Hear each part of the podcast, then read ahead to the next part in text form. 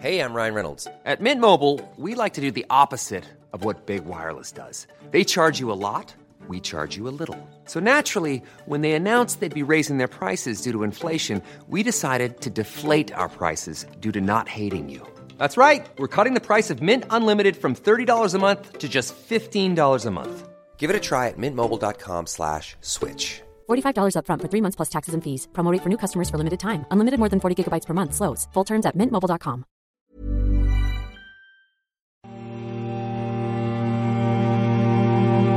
Muy buenas a todos, soy Alejandro Pascual y bienvenidos al Nexo, una serie de pequeñas reflexiones sobre la actualidad del videojuego. En el programa de hoy me pregunto por qué, en la actualidad, cuando gozan de más salud los videojuegos, seguimos con una enorme tasa de abandono. No acabamos los videojuegos. En este caso, y gracias a la oportunidad de preparar una charla para el máster de la Universidad Politécnica de Madrid, no nos vamos a quedar simplemente en analizar esta situación, sino que vamos a intentar dar también las claves que hay detrás del problema y cómo solucionarlo.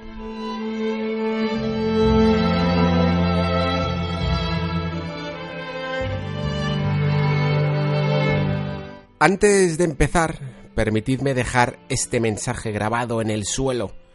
Este podcast, como habréis visto o escuchado, no está monetizado, no es algo que haya pensado mucho por el momento, la verdad, ni por Patreon ni por ese botón de apoyar que tiene Evox.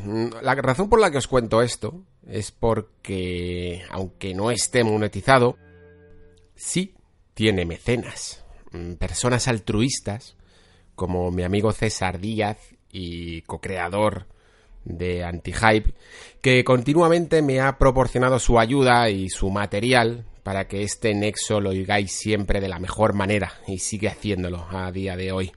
Y no puedo más que darle las gracias por ello. También a Jorge Ruiz y Javier Alcalá del máster de la UPM por darme la oportunidad de hacer la charla que ofrecí la semana pasada y todo porque les gustó el trabajo que hago con este podcast. Así que, como veréis, pues este nexo, poco a poco, se va fortaleciendo y lo hace gracias a la calidad de su audiencia.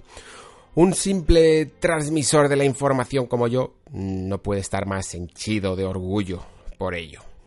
Comentaros también que como digo, este programa está basado en esa charla que di la semana pasada en el máster de la UPM y se grabó en, en, un Facebook Live de estos. Eh, yo la verdad es que tengo que he tenido que buscar el enlace porque es que no tengo Facebook y me ha costado un poco alguno alguno de vosotros me lo había pedido y no he podido pasároslo hasta hasta ahora, pero ya sí que he encontrado ese enlace que al parecer no era tan fácil de compartir y os lo he dejado en la descripción para que si os ha gustado este programa o si preferís incluso antes que, que escucharlo, es perfectamente lícito, eh, escuchar eh, la charla que se habla más o menos de los mismos temas y que aquí añado algunas cosas y allí profundizo mucho más en otras porque tuve prácticamente hora y media o más incluso para, para quedarme a gusto con toda la exposición, que además es evidentemente más visual porque podía tener el proyector para ello, pues si queréis verlo también a través de, de ahí, os aseguro que, que, es perfectamente válido, así que os dejo el enlace en la descripción,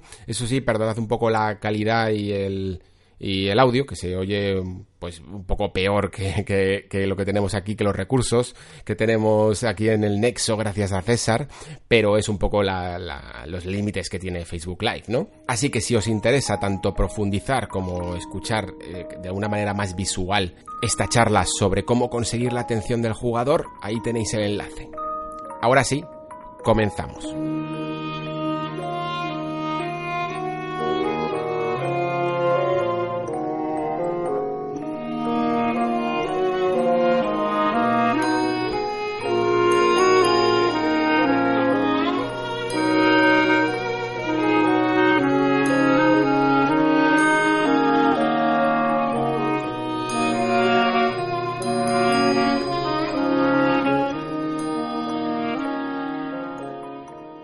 Si os pido que penséis en un juego que hayáis abandonado recientemente, creo que probablemente no tardaréis mucho en dar con uno. Y ese juego No hace falta que sea de una calidad muy cuestionable o un juego experimental o que no se adapta mucho a vuestros gustos. Probablemente incluso sea un juego bastante reconocido. Pero que a vosotros, pues por lo que sea, no os ha animado a continuarlo. Evidentemente, no todos los juegos son para todo el mundo, pero creo sinceramente que hay algo más. Me gustaría que durante todo este nexo pensarais en uno de estos juegos que abandonasteis y os fuerais también preguntando por qué lo abandonasteis. Creo que eso es importante siempre, hacerse ese tipo de preguntas. Y luego, si os animáis, pues ya lo podéis explicar en los comentarios al terminar este programa. Quizá os sirva algunas de las pautas que vamos a comentar en este nexo. Pero para ello, creo que es mejor que empiece mojándome yo, ¿no? Así que os voy a comentar el último gran juego que he abandonado, que no es otro que Marvel's Spider-Man. Sé que vosotros que escucháis este nexo sois gente madura y no hace falta que diga nada más. Pero aunque no lo creáis, hay gente que se enfada por estas cosas. Así que aclarar que esto es una apreciación personal. Esto no significa que piense que el juego sea malo. Aquí se trata más de intentar entender las razones detrás de que esto suceda, de que dejemos un juego de lado. En mi caso no conseguí conectar con el de Insomniac. Por supuesto que la navegación, de que tanto se ha laureado del, de, todo su mapeado de la ciudad de Nueva York y el diseño artístico estaba a muy alto nivel. Pero cuanto más avanzaba, más sentía que era yo quien tiraba del juego y no el juego de mí. La historia se iba cociendo poco a poco, pero quizá por ser una que más o menos ya conocía, aunque contada de otra forma, no lograba tener todos los elementos para engancharme. Además, la vida de Peter Parker y la de Spider-Man se iban superponiendo con la de otros personajes, con unos cambios de ritmo, de estilo jugable y narrativo bastante bruscos que nunca lograron interesarme al mismo nivel.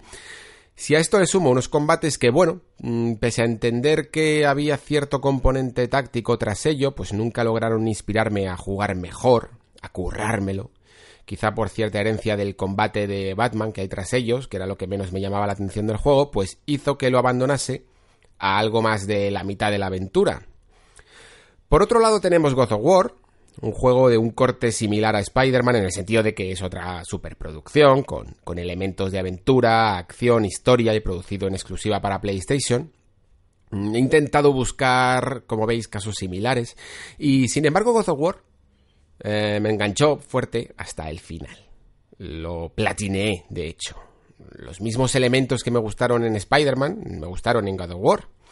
Pero después conecté mucho mejor con la historia de alguna forma tenía más cohesión con las motivaciones de los personajes, esta historia, y fluía increíblemente bien para mi gusto.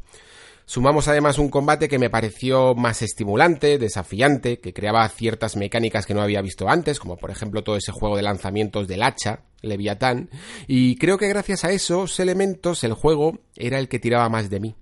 Siempre quería más. Pero como digo, y tengo que recalcarlo bien para que no nos vayamos a, a, otro debate sobre gustos personales, que esto no es el caso.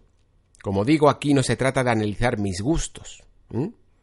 Pongo estos dos ejemplos porque tanto uno como el otro comparten algo en común. Que la mitad de los jugadores los han abandonado. Vamos, que aunque a mí me haya gustado uno y el otro lo haya abandonado, hay alguien que ha hecho lo contrario eh, tienen la tasa de abandono muy pareja. Evidentemente, en estos porcentajes no podemos hablar exactamente de la mitad de los jugadores porque hay muchas copias que yo que sé, o bien por ser promocionales, por la creación de varios perfiles en una misma consola, etcétera, nunca van a ser porcentaje exacto, pero bueno, creo que es un dato muy revelador. Si juegos y superproducciones tan grandes como estas no logran atrapar hasta el final al jugador, creo que es menester preguntarse por qué.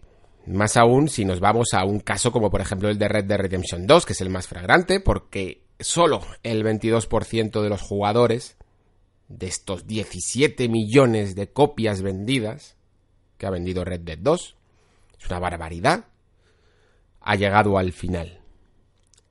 Eso es más problemático aún, y sin embargo, quien más quien menos entiende e intuye cuáles son las, los problemas en la obra de Rockstar, ¿no?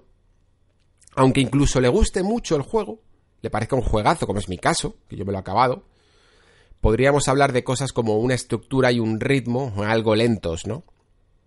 Que en una obra tan larga hacen que de nuevo, en muchas ocasiones, tengas que tirar tú más del juego que él de ti.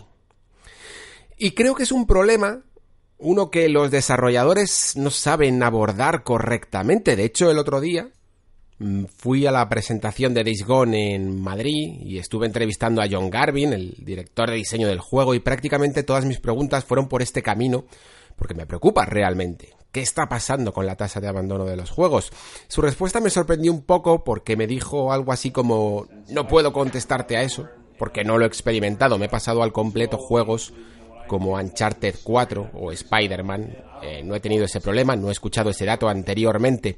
Así que como no me quedé del todo contento con la respuesta, se la reformulé para que no pudiera evitar responder y le pregunté directamente por las claves que tenían ellos para conseguir cautivar al jugador hasta el final de la aventura, que es en el fondo el problema sintomático de, de esta situación. Y claro, de esa no podía decirme que no sabía, preguntándole directamente por su juego. Me contestó,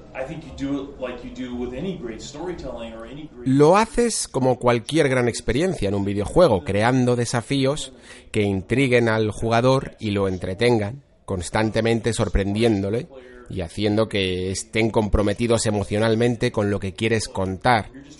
Todo lo que haces en el juego debe suponer un desafío, para que quieran completarlo y acceder al siguiente. Aunque la respuesta es relativamente básica, pero bueno, es que eh, en estas presentaciones tampoco estás en un entorno y un momento adecuado para profundizar demasiado. En el fondo me alegré de escuchar esta respuesta porque al menos no caían los tópicos de un mal que he visto acusado últimamente en muchos videojuegos, que es la inmersión. Todo este concepto de la inmersión. Los desarrolladores actuales están obsesionados con esta palabra. Y vamos, mm, yo creo que incluso la prensa y los jugadores también estamos un poco, yo peco de haber utilizado esta palabra eh, alguna vez en mi vida. Y hablamos de ello directa e indirectamente y los jugadores en el fondo también lo hacemos. Parece que lo importante dentro de un juego es que este sea muy real o incluso aunque no tenga una estética hiperrealista, que te sientas como que estás ahí. Y sé que esto suena como muy bien, ¿no? Pero de verdad que no creo que sea la forma correcta de enfocar el diseño de un videojuego.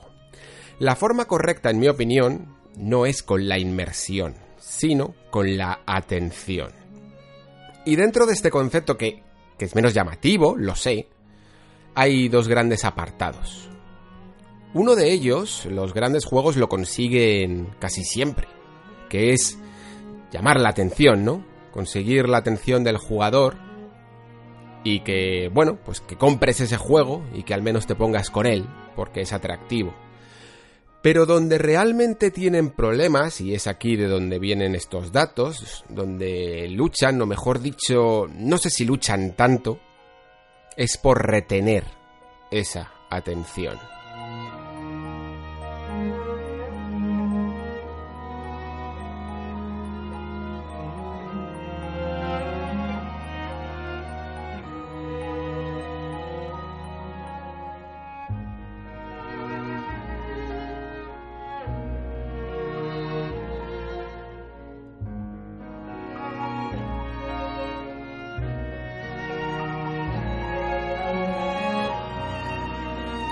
Esta forma de llamar la atención del jugador ha sido muy estudiada, no es algo nuevo, mientras que en cuestión de inmersión, pues en el fondo quién sabe cómo se consigue eso, ¿no?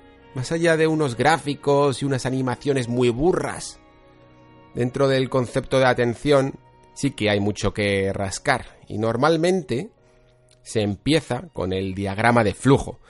Aquí es complicado explicar ciertos conceptos porque es un podcast, mm, pero para que os hagáis una idea, este diagrama contrapone eh, en una línea las habilidades del jugador con los desafíos del juego.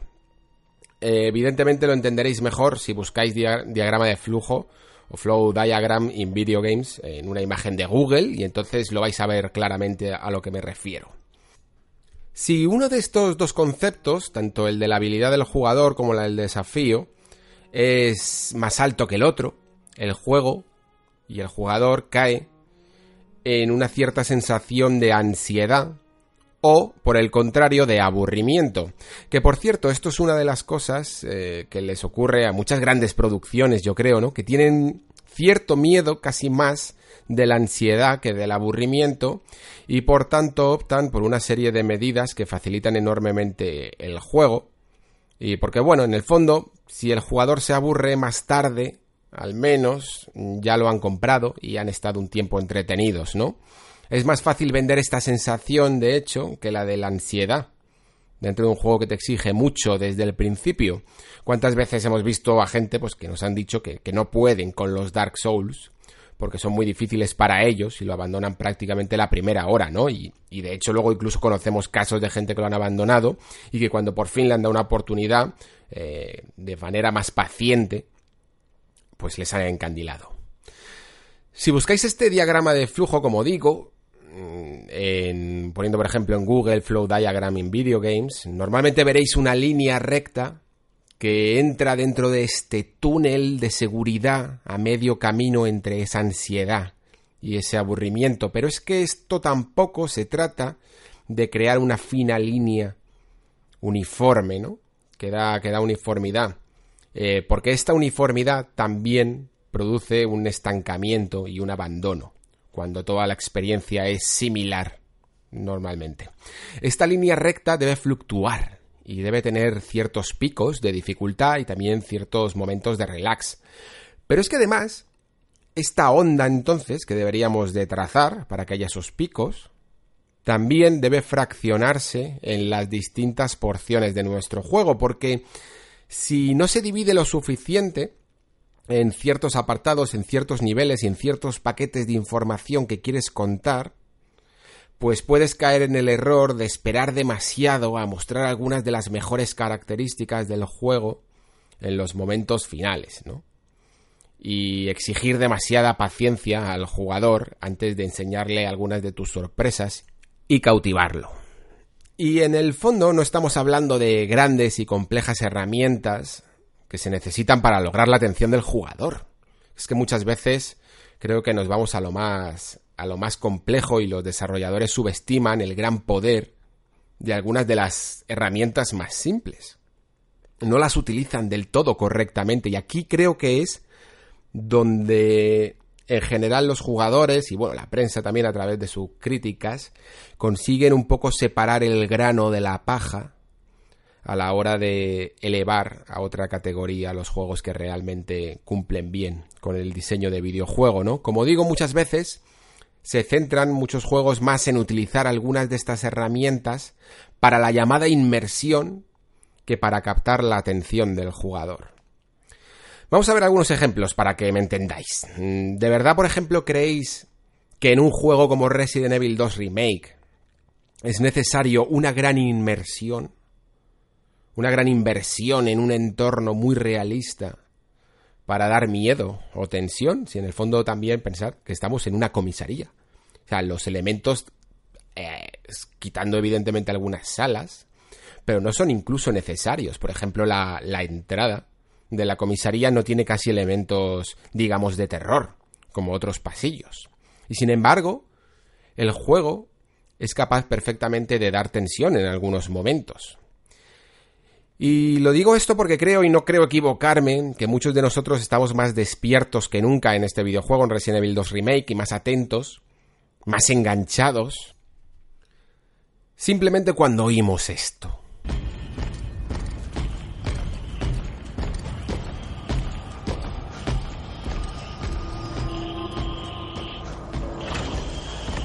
Qué curioso que un enemigo tan imponente, tan grande, y tan invulnerable como es Mr. X sea realmente más intimidante por un efecto de sonido de unos pasos. Y creo que de verdad hay desarrolladores que no saben utilizar el diseño sonoro a su favor, más allá de crear una gran ambientación. Evidentemente saben perfectamente captar eh, muchos sonidos y recrear grandes situaciones, pero que aunque dan mucho realismo al juego, no captan la atención del jugador. Y conseguir una gran ambientación es importante, pero no aprovechas absolutamente todos los recursos que te puede dar el diseño sonoro.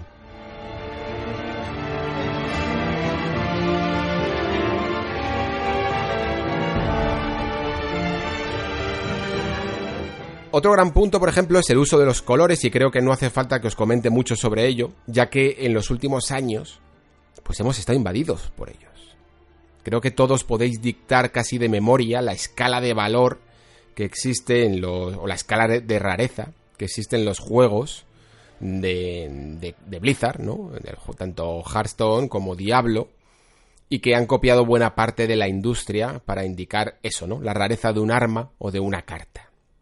Y aquí hay que tener un poco de cuidado de no confundir el término de atención con el término de adicción que creo que es una de las razones por las que algunas compañías están aplicando erróneamente estos conceptos, abusando un poco de más de la adicción y creando un diseño de juego que es que llama realmente poco nuestra atención. Pero como somos adictos a conseguir ese nuevo arma o esa nueva carta, de alguna manera lo dejamos pasar, ¿no? Es el caso de estos juegos tipo shooter looters, como, como Anthem que tuvimos la semana pasada, y que no ofrece un diseño de misiones claramente bien diseñado, sino un diseño descuidado, porque confía demasiado en el poder adictivo de conseguir siempre un arma mejor. Hay formas de utilizar bien los colores, todo, todo el diseño cromático y también todo el diseño visual, todas las guías visuales eh, que podemos ver en un videojuego. A mí, por ejemplo, me gustó mucho la forma, creo que lo dije en juegos que innovaron en 2018, poniendo un ejemplo muy atípico, ¿no? Porque no ha gustado mucho, que es Shadow of the Tomb Raider.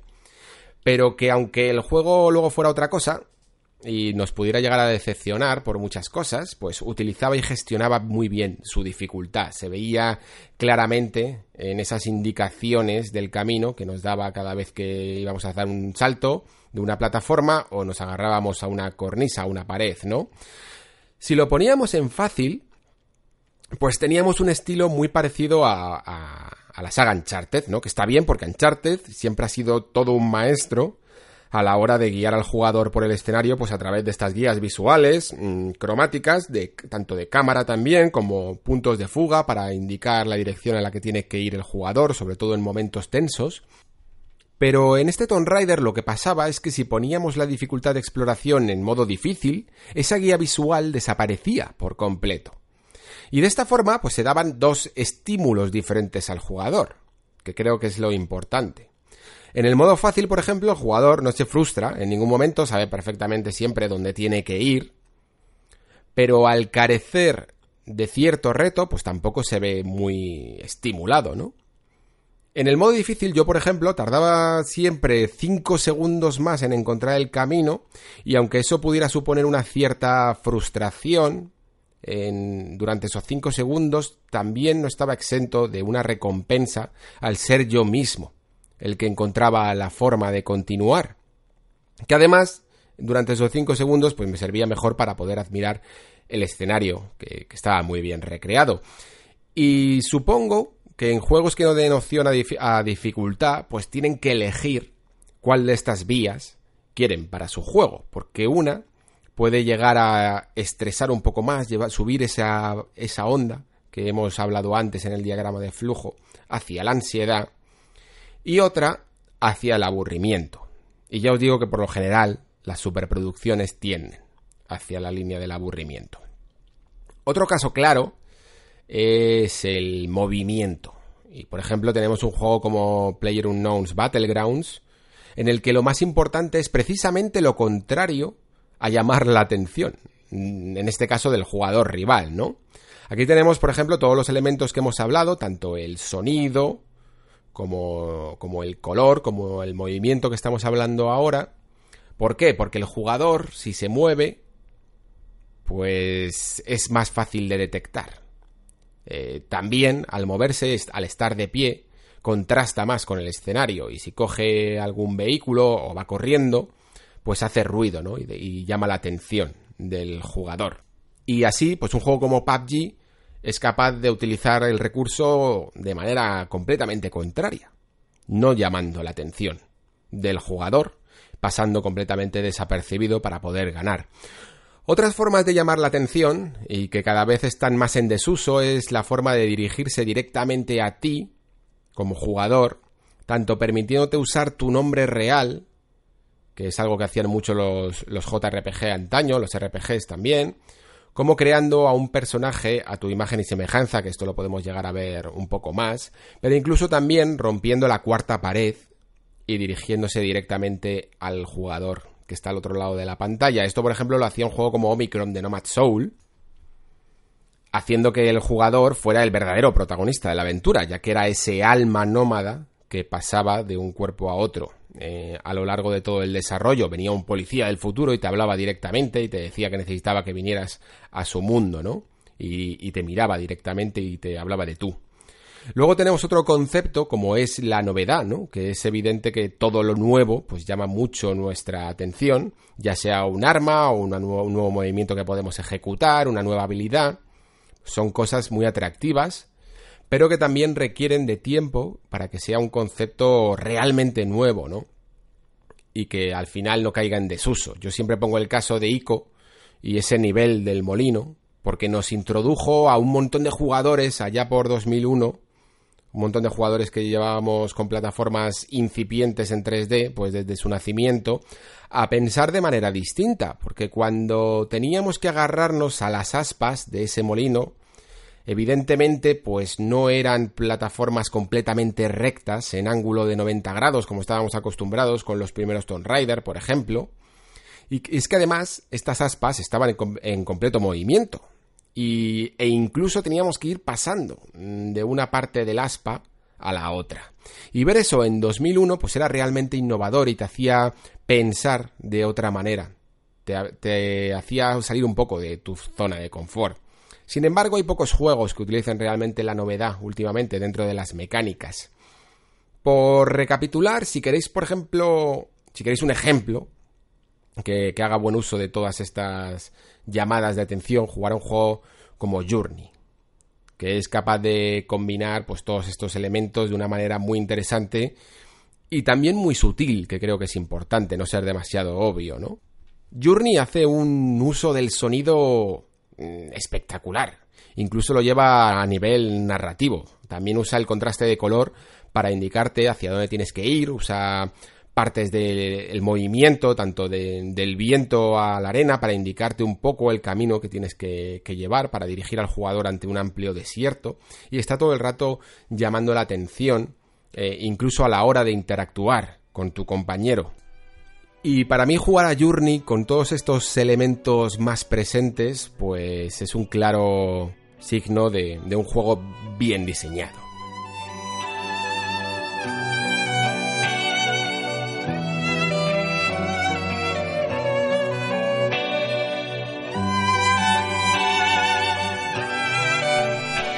Vale, vamos a pasar a otro punto que me gusta mucho, que introdujo en su momento Richard Lemarcan. Richard Lemarcan eh, fue en su momento lead designer de la trilogía Uncharted y ahora es profesor de la universidad, de hecho, y creo otro diagrama bastante interesante eh, que además traje aquí una vez en un comentario explicándolo básicamente, pero que me gustaría mm, profundizar más porque creo que es obligatorio de entender. En él directamente tenemos los tres apartados básicos del diseño de un videojuego, ¿no? Pues que serían el diseño artístico, el diseño narrativo y el diseño de juego en sí. Y la clave es cuestionarse cuánto atrae y cuánto retiene nuestra atención cada uno de estos apartados.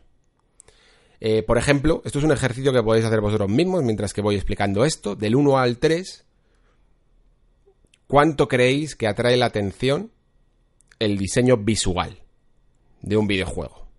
Pues Richard Lemarcan y yo también lo creo y creo que, que, vosotros también, casi todos coincidiréis, en que todo lo estético, pues los gráficos, el diseño artístico en líneas generales, atrae al máximo al jugador, sería un 3, ¿no?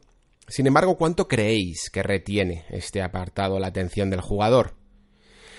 Y creo que es aquí la clave en la que muchos videojuegos no logran, y sobre todo grandes superproducciones, no logran traspasar, ¿no? Porque el diseño artístico es muy importante, muy llamativo, vende juegos y sale en todo tipo de revistas y en todo tipo de vídeos de YouTube, pero a la hora de retener la atención, dado que a todo se acostumbra el ojo humano, pues logra poco seguir cautivando con el paso de las horas, ¿no?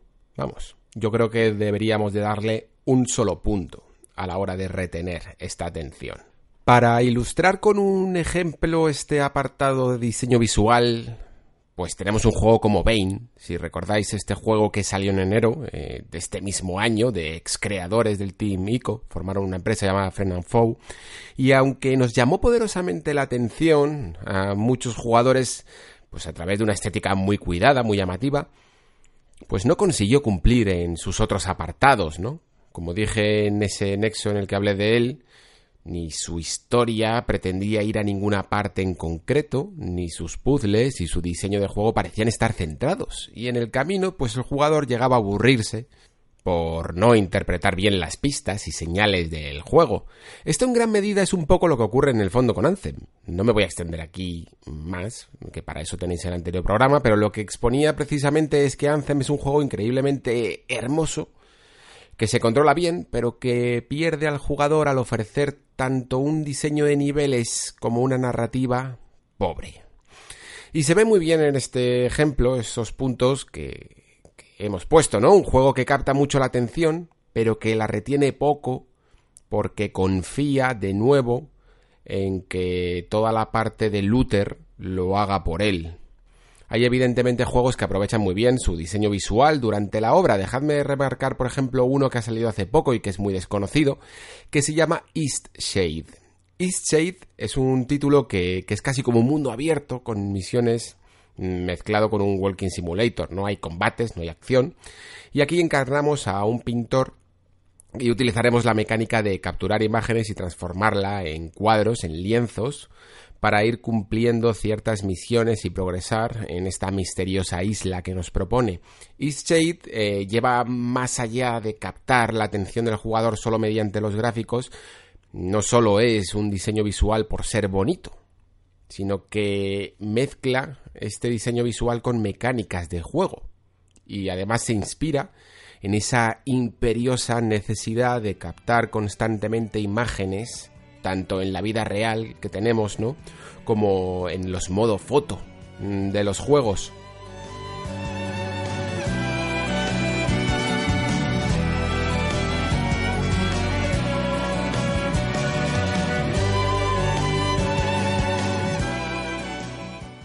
Qué pasa con la narrativa? Mm, bueno, pues tenéis todo un programa, de hecho, dedicado a la narrativa en el Nexo, para quienes no, lo hayáis escuchado todavía, pero volviendo al diagrama original, diríamos que el diseño narrativo es capaz de atraer dos puntos, ¿no? Sobre tres. Dos tercios. Y también de retener lo mismo exactamente. La narrativa es muy poderosa para captar nuestra atención y retenerla, sí, pero no podemos confiar en ella por sí misma. Aunque luego seamos capaces de recordar la superhistoria de ese juego que no olvidaremos jamás, al final ese mismo juego tuvo que introducirla poco a poco y confiando en otros puntos para llegar a atraparnos. Vamos, que si empezamos con una introducción larguísima, queremos contar nuestra superhistoria que tenemos en la cabeza, pues es probable que perdamos al jugador en el camino ya en la introducción. Si pretendemos que la historia per se le mantenga en nuestro juego, aunque esto puede pasar, pues es posible que por, por líneas generales el jugador lo haga medianamente interesado a lo largo de la aventura porque ya no disfruta a lo mejor tanto de las mecánicas si nos centramos solo en el aspecto narrativo. Mirad por ejemplo Metal Gear Solid 4, que es un buen Metal Gear, pero como juego, hasta el propio Kojima admitió, aunque fuera de manera casi indirecta, que se había pasado un poco mm, con las cinemáticas. Había demasiadas, ¿no? Y en algunos momentos cortaban el ritmo de las misiones. En algunos capítulos mucho más incluso que en otros. pero en general el juego estaba plagado de cinemáticas. Esto ya no os lo puedo asegurar, pero por lo que tengo entendido, en el reciente Kingdom Hearts 3 ocurre un poco lo mismo, que juegas dos o tres minutos y tienes luego largas secuencias de historia. Red Dead Redemption 2, de hecho, ya sabéis que una de las cosas que más me gustaron de él fueron los campamentos. Aunque hay evidentemente escenas cinemáticas muy largas y muy poderosas y muy cuidadas, pero muchos de los grandes momentos que recuerdo, de hecho, son jugables.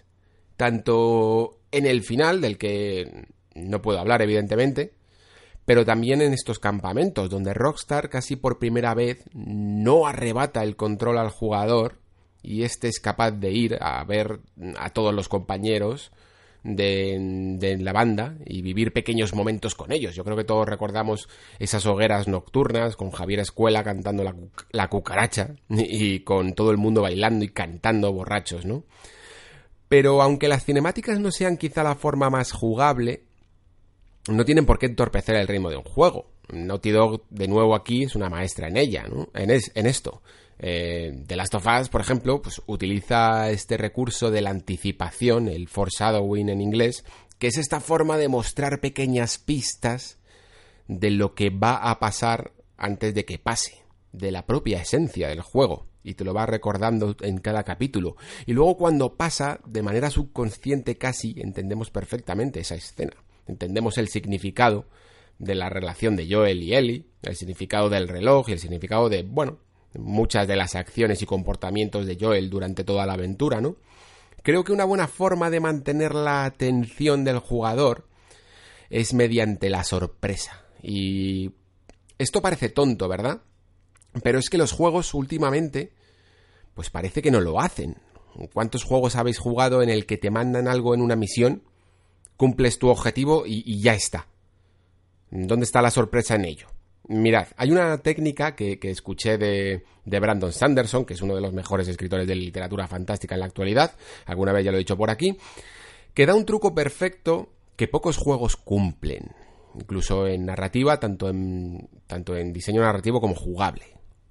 Cuando pensamos en cumplir un objetivo, lo lógico es que o bien se cumpla o no lo hagamos, ¿no?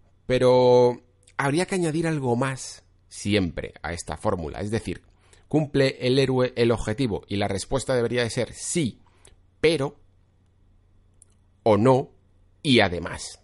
Os pongo un ejemplo para que lo entendáis perfectamente. ¿Logra nuestro aventurero saltar el foso? Sí, pero arriba le espera a su antagonista y le arrebata el tesoro. O no, y además abajo en el foso hay serpientes. Y siempre hay que sorprender al jugador con las misiones. Esto puede ser trasladado, de hecho, también a mecánicas de juego, como decía antes. Saltas esta plataforma, sí, pero luego hay una trampa o no, y además abajo te espera un enemigo muy poderoso. Hay que buscar siempre lo imprevisible. Y de eso, mm, The Witcher 3 sabía mucho. La razón por la que te mantenía encandilado durante 100 horas era porque cada misión se desarrollaba de forma inesperada, que te sorprendía.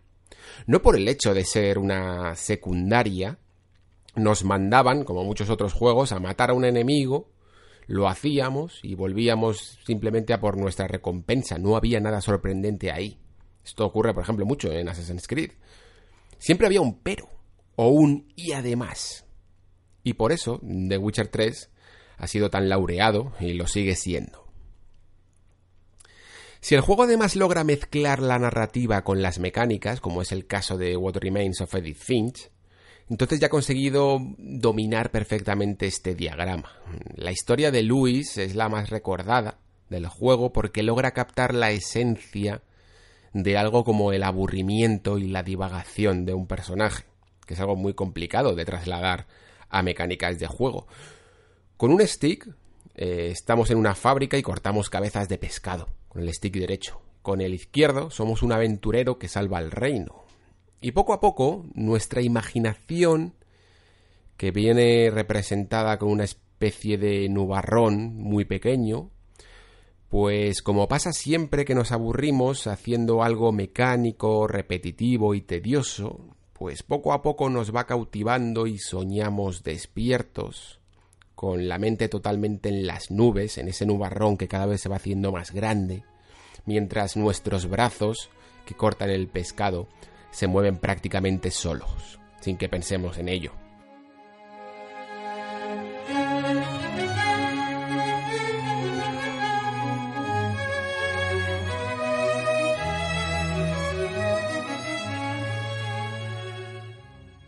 El diseño de juego es el último punto y es en el fondo el más fácil de comprender, pero el más difícil de dominar.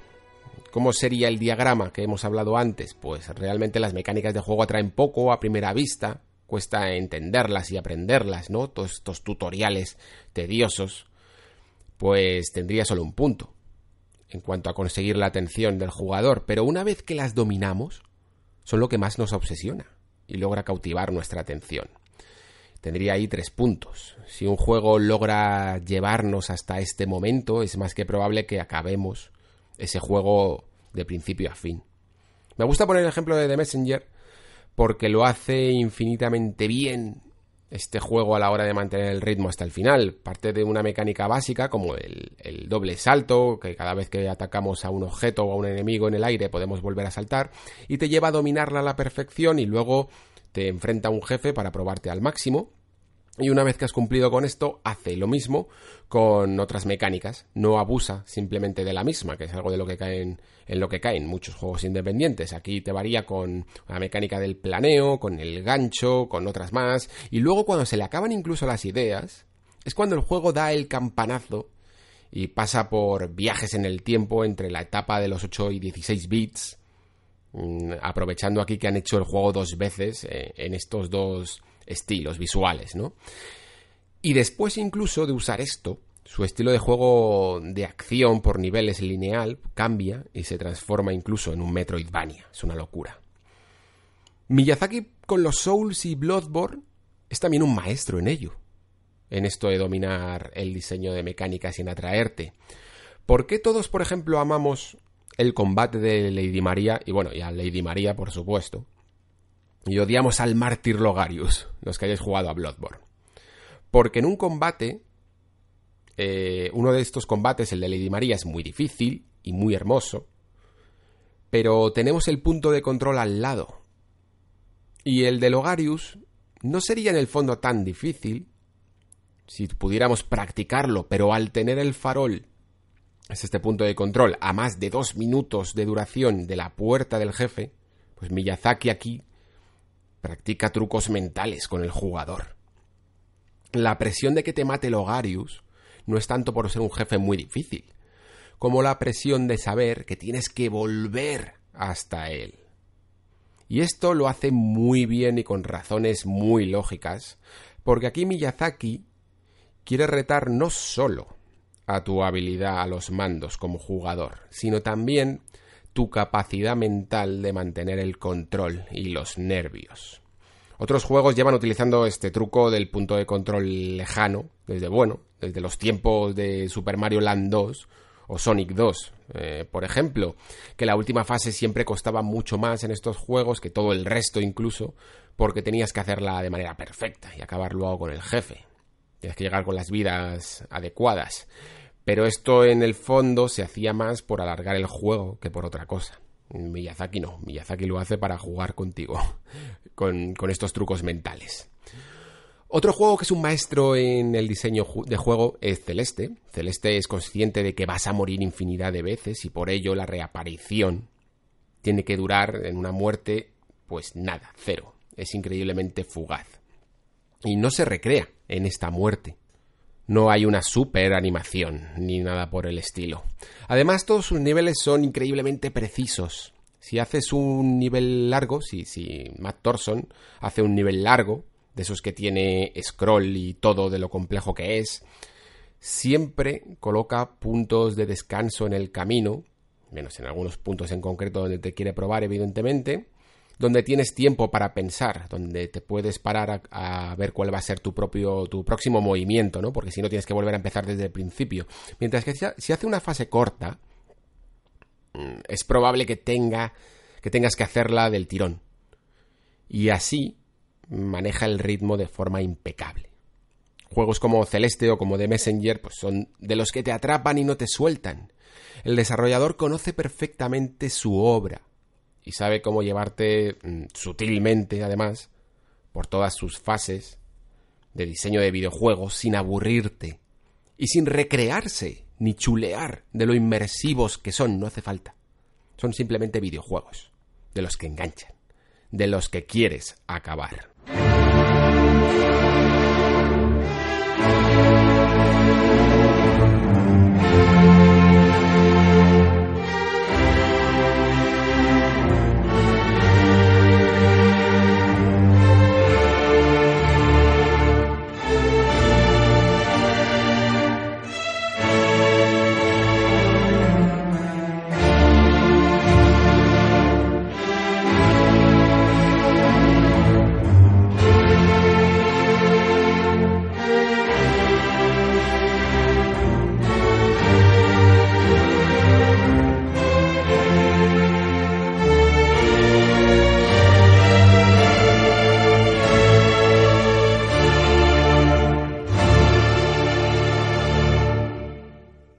Comentaba en el podcast anterior que Amy Hennig eh, acusaba a ciertos juegos largos de no adaptar bien las herramientas narrativas.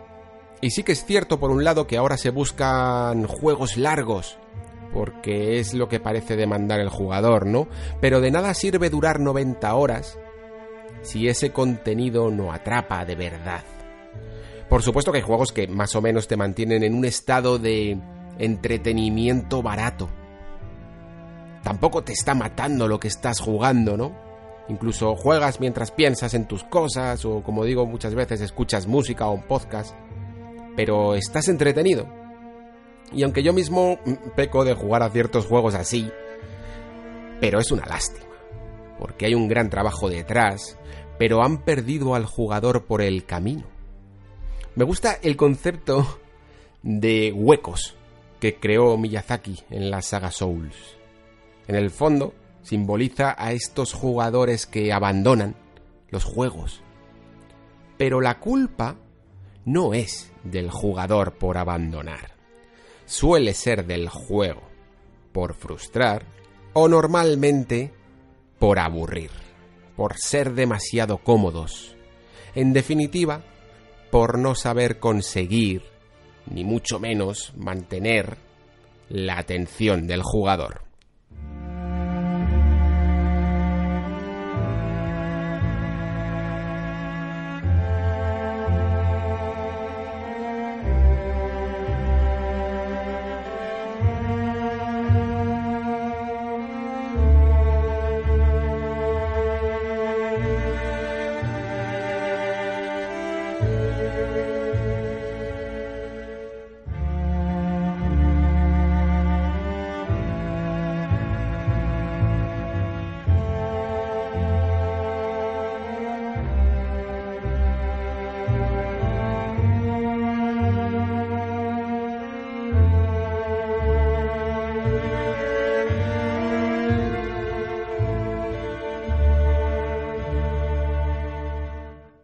Vamos ahora con los comentarios que además esta semana también me habéis dejado un buen puñado de ellos.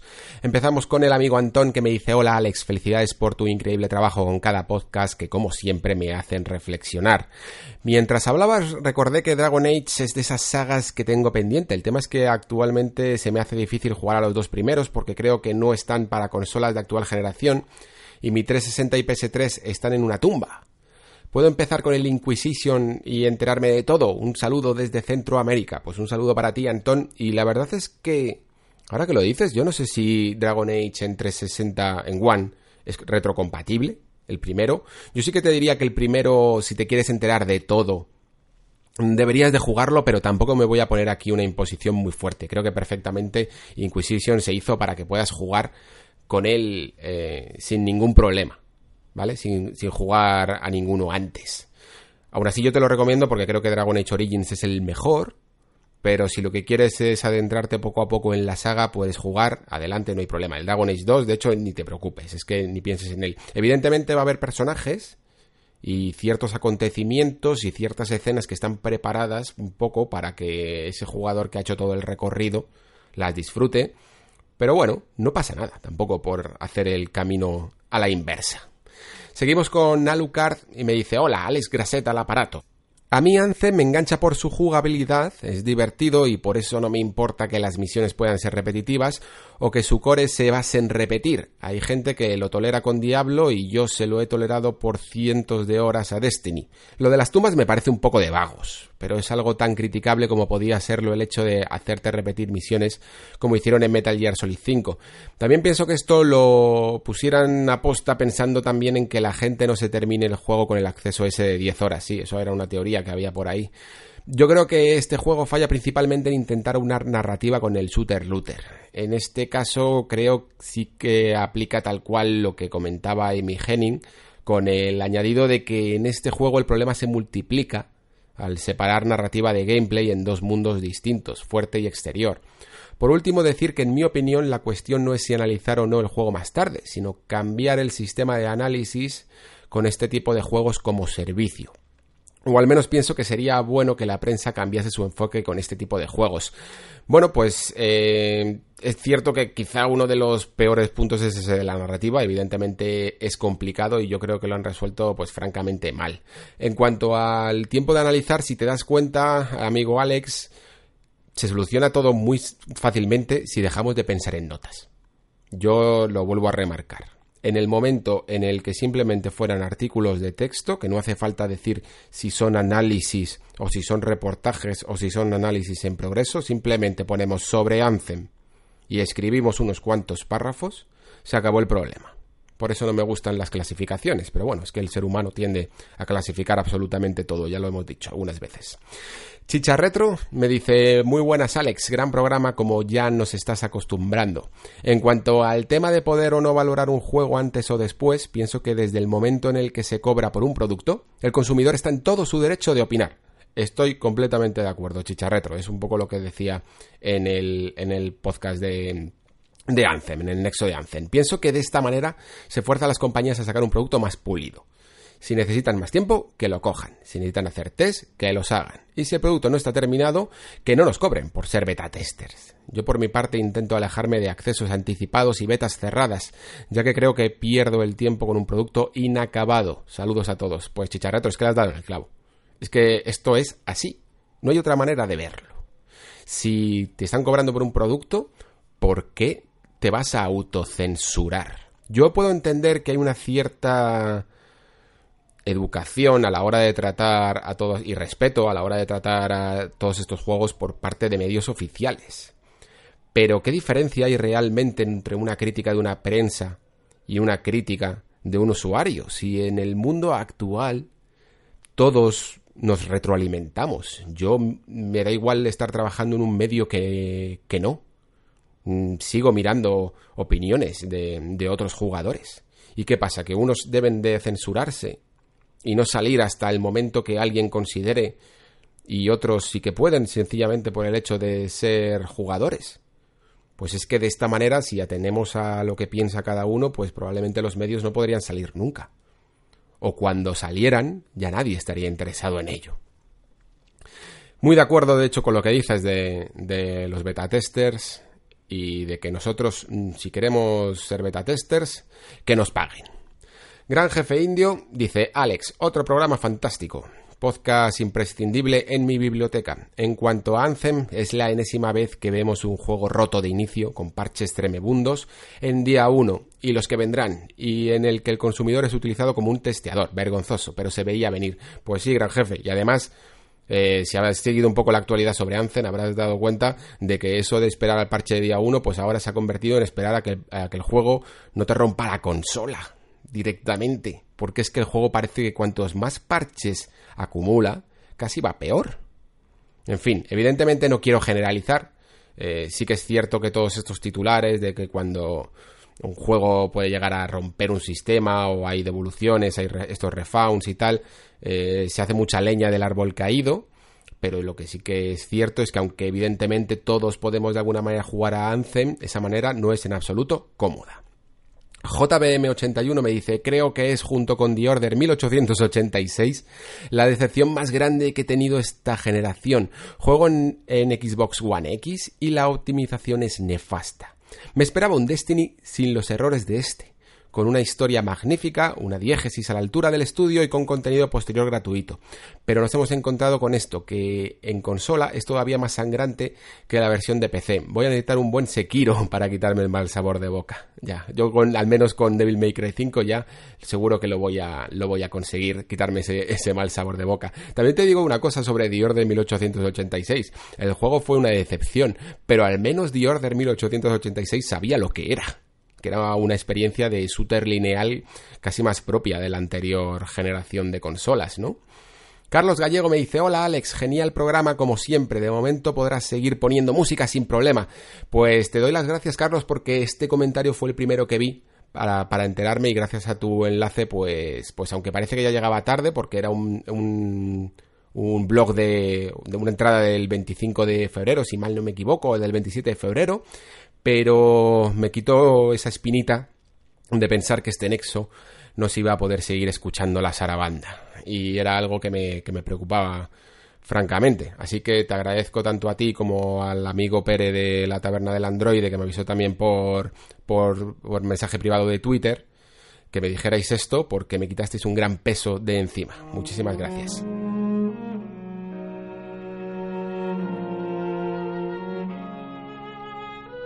Soalf me cuenta, hola Alex, aunque nunca haya participado directamente llevo escuchando el Nexo desde el primer programa, culpa de aquel podcast de Mundo Gamers y de tus participaciones en Anti-Hype, que siempre me han encantado. Pues muchas gracias, Soal, de verdad. En primer lugar quería felicitarte por el propio podcast, me parece una pequeña joya cada vez más pulida, con temas variados, con un tono de debate perfecto, pero siempre dejando claras tus opiniones. Aunque sea una temporada beta, se ha convertido en uno de mis podcasts favoritos, te lo agradezco un montón, Soal, de verdad. En segundo lugar, y ya más acorde con el tema del programa, me quedo con el tema que propone sobre los creadores y su importancia.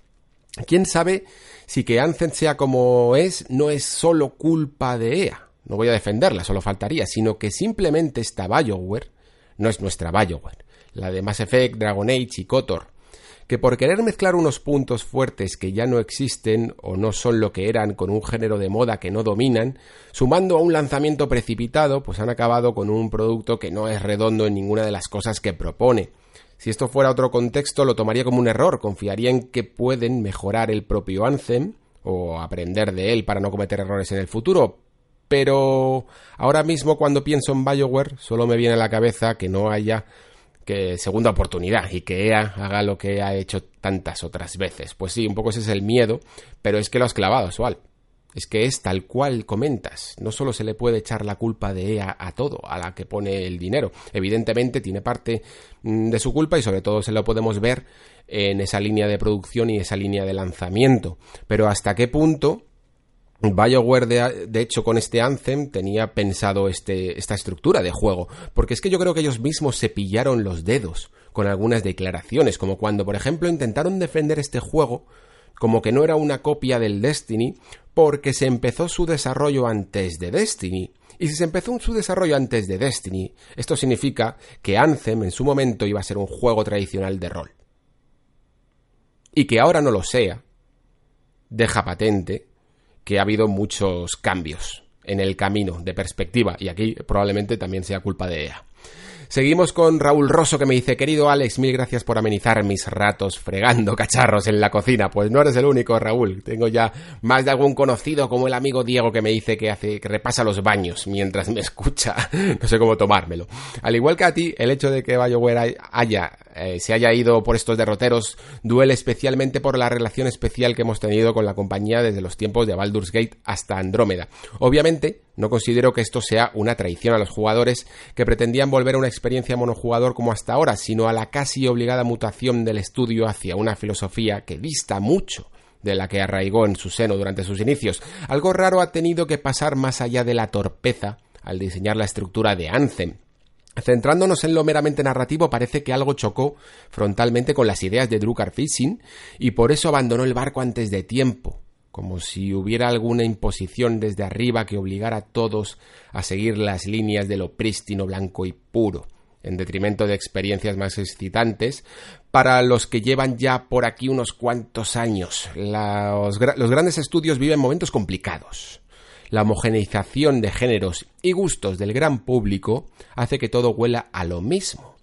Y solo la huida hacia desarrollos más humildes hace que afloren propuestas verdaderamente interesantes. Aunque si lo piensas, en el fondo, esto siempre ha sido así. Un abrazo.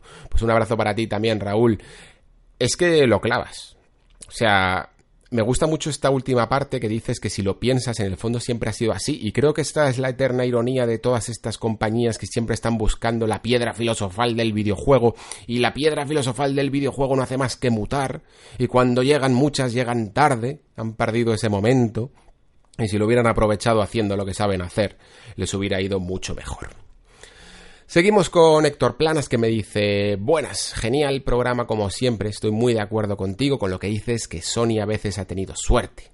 Ya PS2 era la máquina, este comentario Héctor me lo hace también del anterior programa que iba sobre PlayStation. Me dice, ya PS2 era la máquina menos potente de la generación, pero la competencia no enfocó bien sus productos, con una Dreamcast demasiado cara, una GameCube con mini CD que no eran suficientes y una Xbox que posiblemente se sumó demasiado tarde.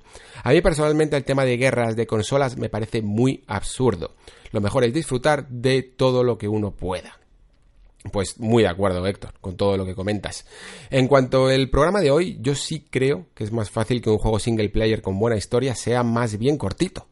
Si bien Mass Effect 1 y 2 me parecen geniales, no me lo parece la historia en sí, me gusta más la forma como está narrada. Y creo que aquí vino el primer error de BioWare con Mass Effect 3. Se reducía la exploración y se aumentaban las escenas de acción y disparos. Luego con Andrómeda ya se le sumaba una historia sin interés, al menos por mi parecer. Luego tenemos juegos como The Witcher 3, extenso y larguísimo. Tiene misiones interesantes, pero ¿por qué todo el mundo habla de las secundarias? ¿Será porque la principal no se merece tanto? Nos pasamos el juego yendo de un lugar para otro persiguiendo a Ciri, supuestamente para protegerla, cuando se basta ella sola para hacerlo. Aún así, creo que no hay tantas misiones interesantes y que muchas están relacionadas con la historia principal, como la del varón, que buena parte de ella es obligatoria si se quiere avanzar en la trama pero recuerdo llegar a caer Morgen con prisa por la inminente batalla y encontrarme que tengo que ir a visitar y pasar el rato con todos los integrantes del grupo. Puede que solo sea mi forma de ver, aún así quería exponerla. Y recalco que no es que no pueda disfrutar, sino que resulta más fácil que emocione y más interesante cuando es corta y el juego más dinámico. Como un Uncharted, por ejemplo. Muchas gracias por tu atención. Pues, a ver, me parece interesante tu punto de vista, Héctor. Yo por lo que he dicho un poco de The Witcher 3, entenderás que que creo que sí que se puede hacer una historia que atrapa. A mí también The Witcher 3 me atrapó mucho a lo largo de muchísimas de, sus horas. Evidentemente, a lo mejor no todas las misiones eh, tenían el mismo interés, pero yo, por ejemplo, joder, toda la parte de Caer Morgen la recuerdo increíblemente bien. Lo que pasa es que el debate que estás proponiendo me parece completamente lícito, porque es el mismo que, por ejemplo, se pueden dar entre las series y las películas, ¿no? Las películas van al grano y las series pues se recrean quizá más en los detalles y en los personajes. Yo quizá porque a lo mejor ya he vivido demasiadas historias, me interesa incluso más la exploración y el estudio de las perspectivas y la forma de comportarse de ciertos personajes que la historia en sí. A mí el hecho de que, por ejemplo, en The Witcher 3 Ciri esté acosada por por la cacería salvaje, y Geralt la, eh, la busque por, a petición del emperador Emir, pues no me parece evidentemente lo más interesante, pero todo lo que sucede por el camino, como se suele decir, suele ser más importante que, que el final de la, de la aventura. Y yo creo que muchas veces los juegos necesitan un poco más de tiempo de lo que pueden dar a lo mejor 8 o 10 horas de duración para poder profundizar. Evidentemente, yo creo que Naughty Dog, eh, lo he dicho también a lo largo de este programa, son unos maestros a la hora de hacer eso. Confían mucho en las cinemáticas, quizá, mm, pero es perfectamente lícito, como he expuesto en este, en este programa. Sí que aquí depende un poco más de, de gustos y también incluso del tiempo de lo que el jugador disponga. Si tú a lo mejor ya tienes cierta edad y tienes poco tiempo para jugar, pues te apetecerá, por ejemplo, más a lo mejor un The Last of Us 2 que, que un Cyberpunk 2077.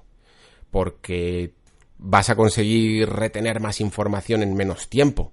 Yo si tengo ese tiempo, prefiero que sean largos, pero que nunca jueguen con el jugador, que nunca jueguen conmigo, que no me hagan perder el tiempo en misiones o en actividades que no son completamente necesarios o que no aporten absolutamente nada a la aventura.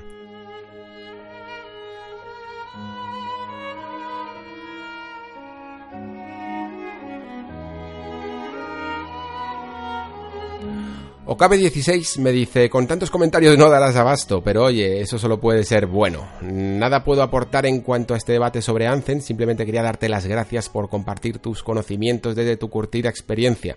Lo dicho, enhorabuena por cada programa y sigue así. Saludos desde Francia. Pues Okabe, ningún comentario sobra. Y mientras que pueda leerlos todos, lo haré, porque aunque solo sea para dar la enhorabuena, como es tu caso, te aseguro que para mí es gasolina para seguir adelante. Seguimos con Karim, que me dice, hola Alex, como siempre es un programa muy interesante, lo cierto es que si ya tenía pocas ganas de Anthem, escuchando tus valoraciones me has convencido en lo que ya había decidido, que es no jugar a Anthem. Por otro lado, quería, si es posible, conocer tu opinión sobre la última noticia que ha salido de la gente del programa Insider de Microsoft, que comenta la posibilidad de jugar a juegos de Xbox One directamente en Windows 10. ¿Cómo crees que es esto? Si es posible, afectaría el futuro de Xbox, Windows, etcétera. Como siempre, muchas gracias por un podcast que nos hace ver las cosas a veces de manera distinta y sigue así, que nosotros te seguiremos escuchando. Pues muchas gracias, Karim. La verdad es que este tema me lo quería reservar un poco para el de pasado, presente, futuro de Xbox, pero bueno, sí que te puedo adelantar que yo creo que, es posible que algunos, no sé si todos los juegos eh, third party se podrían compartir con una especie de nueva tienda que de alguna manera todos los juegos se convirtieran en Play Anywhere, no solo los exclusivos de, la compañía, ¿no? de los propios Microsoft Game Studios.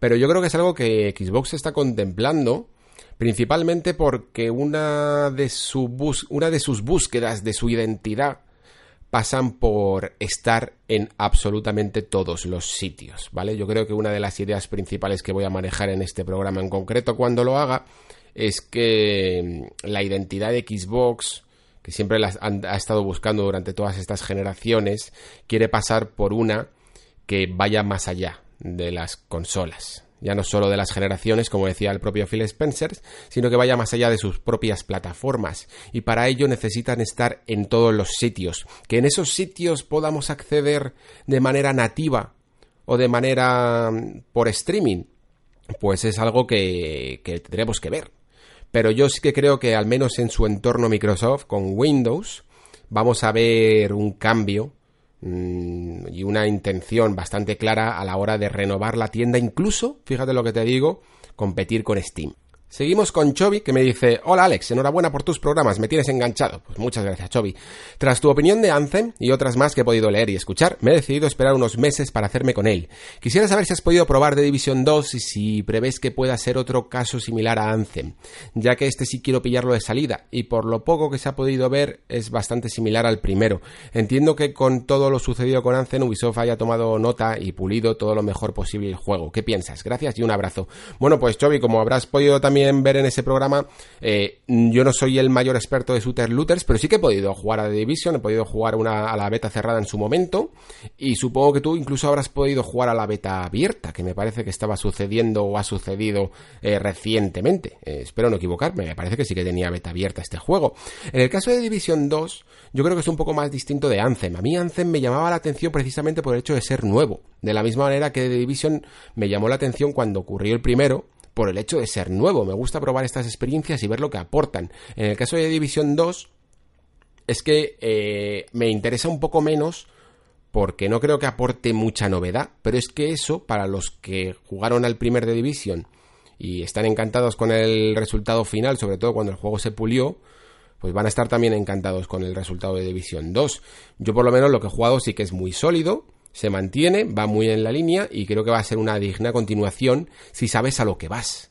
Si buscas a lo mejor una experiencia relativamente distinta, algo nuevo que te sorprenda, pues eso sí que no creo que lo vayas a ver. Pero es que yo creo que si simplemente quieres un shooter looter y, algo que te entretenga durante horas, pues es una apuesta relativamente segura, la verdad. Yo creo que mucha gente ha decidido de hecho apostar por The Division 2 porque ni siquiera querían probar el experimento que era Anthem.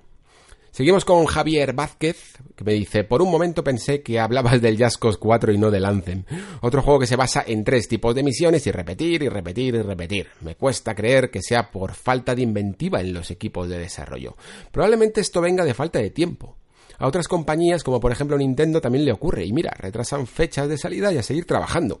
Eso es lo que yo prefiero, pero los intereses económicos de las directivas muchas veces no van en línea con lo que quieren los jugadores pues toda la razón. A ver, yo creo que son las dos cosas. Por un lado, por un, o sea, por un lado, la, inexperiencia de BioWare a la hora de hacer estos juegos que quizá, sumado a esa falta de tiempo, pues le han hecho ir a lo básico, ¿no? Y muchas veces el diseño de misiones es eh, la chispa inicial que desencadena en toda una serie de tareas que pueden llegar a ser muy complejas.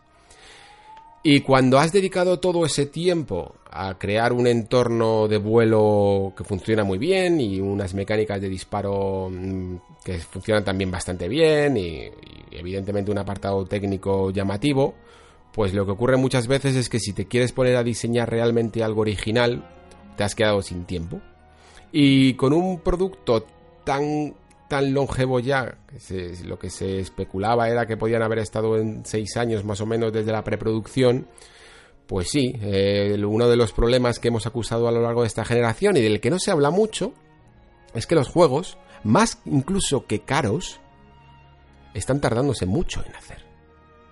De alguna manera incluso yo creo que la, la más eficiente ha sido Ubisoft precisamente por ese acusado reciclaje que tiene y que cada vez me parece, ojo, menos mal.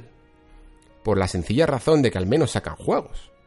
Y pueden ir a lo mejor incluso mejorando las experiencias. Pueden incluso reciclar. Hemos visto reciclaje, reciclaje incluso entre Resident Evil 7 y Resident Evil 2. Y no me parece mal. Porque que un reloj de pared esté puesto en uno a otro o una textura sea exactamente la misma, no impacta realmente a mi experiencia. No necesito que todos los assets sean originales si eso va a ahorrar una semana de trabajo.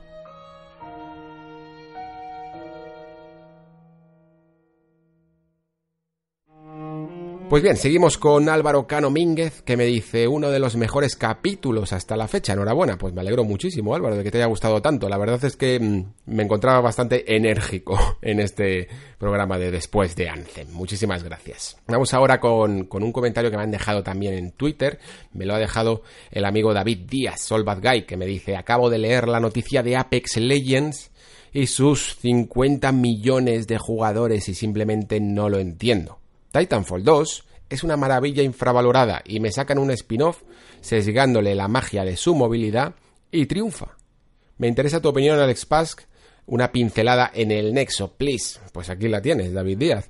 Eh, esto en el fondo lo hemos hablado en el programa. Una de las razones que daban ellos mismos, eh, Respawn, sus productores, a la hora de, de hacer este, este Apex Legends, era que se necesitaba simplificar la experiencia para que muchos jugadores no se frustraran, ¿no? Te lo decía con ese ejemplo de que a quién le gusta que un jugador súper experto de un pedazo de salto combinado con impulso y te mate a 20 metros por encima del aire, pegándote un tiro en la cabeza sin que tú sepas de dónde viene, ¿no?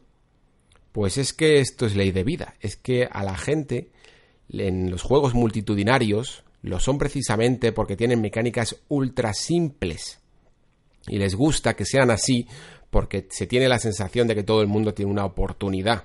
Titanfall 2 yo creo que simplemente había que hacer un esfuerzo extra y no confiar sencillamente en tu puntería como jugador. Pero ¿qué pasa? Que la puntería es algo que se va trasladando de juego en juego y el que empezara en Counter-Strike o el que empezara en Modern Warfare 1, pues quien más, quien menos, todos aprendieron a apuntar y disparar que es algo relativamente simple. Y una vez que sabes apuntar en un juego, pues prácticamente sabes apuntar en todos. Luego ya, pues dominar una habilidad mejor o peor, o, una manera de deslizarte por el suelo, como se puede hacer en Apex Legends, pues puede ser relativamente sencillo también. Pero si empiezas a meter una complejidad en las mecánicas y en los botones a la hora de correr por las paredes, aprovechar impulsos, saber cómo manejarte con un gancho que era muchísimo más complejo que el que tiene ese personaje robótico en Apex Legends, y ese control por, con titanes, saber cuándo invocarlo, saber cómo lanzarlo, todo este tipo de cosas pues evidentemente parece que es demasiado para algunos jugadores y ahí tienes esa diferencia entre los 50 millones de jugadores y los 5.000 que jugamos a día de hoy a, Titanfall 2. ¿Es una injusticia? Probablemente sí, porque de hecho también me parece una injusticia que casi Apex Legends tenga mejor valoración media en Metacritic, bueno, dentro de lo que me interesan las notas, claro, pero que la tenga en el fondo que la gente piense que Apex Legends es mejor juego que Titanfall 2. Eso me, parece aún más grave. Pero que, que, los 50 millones de jugadores jueguen Apex Legends y Titanfall 2 no llegara a triunfar tanto. En el fondo lo veo como una tragedia lógica, lamentablemente, porque requiere mucho del jugador y el jugador promedio es cuanto menos baguete o acomodado.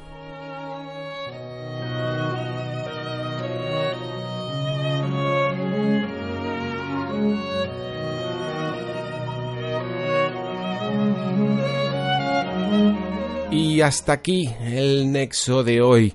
Muchísimas gracias por acompañarme en este viaje alrededor de algunas de las cuestiones de diseño que veo últimamente en el juego, que sé que son algunas veces algo complejas, sobre todo en este formato de podcast, que se necesitan algún tipo de ejemplos ilustrados, ¿no? Para poder seguirlo mejor, pero que creo que son importantes traer también al programa para dar variedad a ese ritmo que llevábamos entre crítica a un videojuego en concreto y análisis de la actualidad. Creo que en el fondo hay que hablar de esto, hay que hablar de diseño también, hay que hablar de mecánicas, hay que hablar de diseño narrativo hay que hablar de todo este tipo de cosas para que todos aprendamos un poco. Yo soy el primero que buscando e informándome de estos temas aprendo por el camino.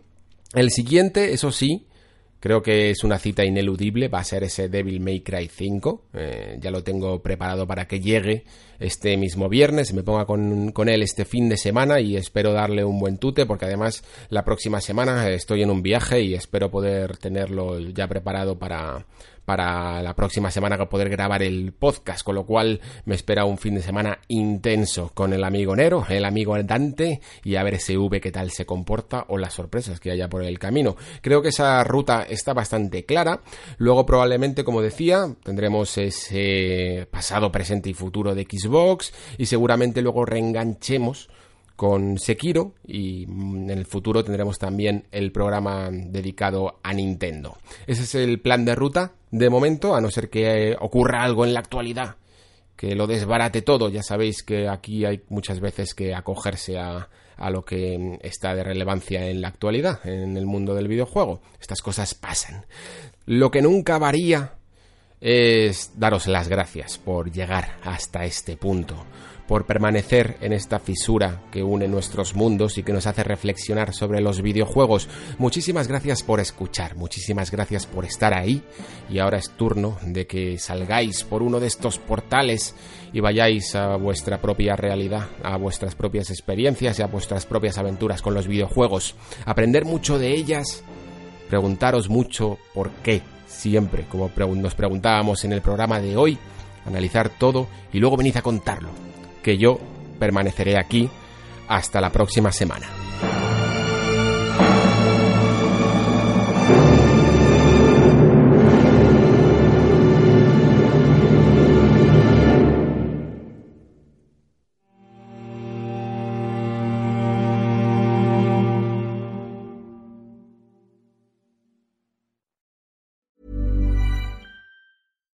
Hi, I'm Daniel, founder of Pretty Litter. Cats and cat owners deserve better than any old-fashioned litter. That's why I teamed up with scientists and veterinarians to create Pretty Litter. Its innovative crystal formula has superior odor control and weighs up to 80% less than clay litter. Pretty Litter even monitors health by changing colors to help detect early signs of potential illness. It's the world's smartest kitty litter. Go to prettylitter.com and use code ACAST for 20% off your first order and a free cat toy. Terms and conditions apply. See site for details.